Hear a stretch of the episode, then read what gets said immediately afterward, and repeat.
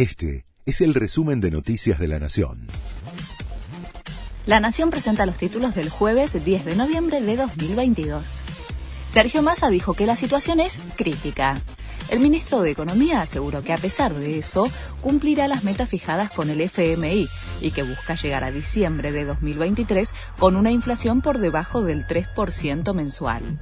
Además, adelantó que mañana anunciará un congelamiento de precios de 1.400 productos por 120 días y admitió que les ofrecieron a las firmas garantías para poder importar sus productos como contrapartida. El gobierno extendió las sesiones ordinarias del Congreso. Antes de partir a Francia, Alberto Fernández firmó un decreto que extiende las sesiones hasta el 30 de diciembre y que ya se publicó en el boletín oficial. De esta manera, el Congreso podría tratar el proyecto de eliminación de las pasos que reclama el kirchnerismo. Tolosa Paz no pudo negociar con los piqueteros y habrá cortes en todo el país. En Buenos Aires, la movilización será a partir de las 10 hacia el Ministerio de Desarrollo Social con la amenaza de comenzar un acampe sobre la 9 de julio. La ministra además aseguró que están verificando y entrecruzando datos para retirar planes sociales a quienes compran dólares.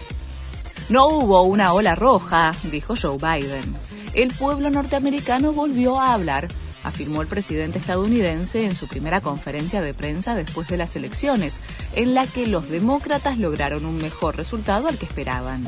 Además, el mandatario anticipó que decidirá a principios de 2023 si va por la reelección. River le ganó a Colo Colo en Viña del Mar en el penúltimo partido del ciclo Gallardo. El equipo del muñeco se impuso 4 a 3 con dobletes de Borja y Pablo Solari. El encuentro fue la apertura del triangular internacional que se completa con el Betis de España. Este fue el resumen de Noticias de la Nación.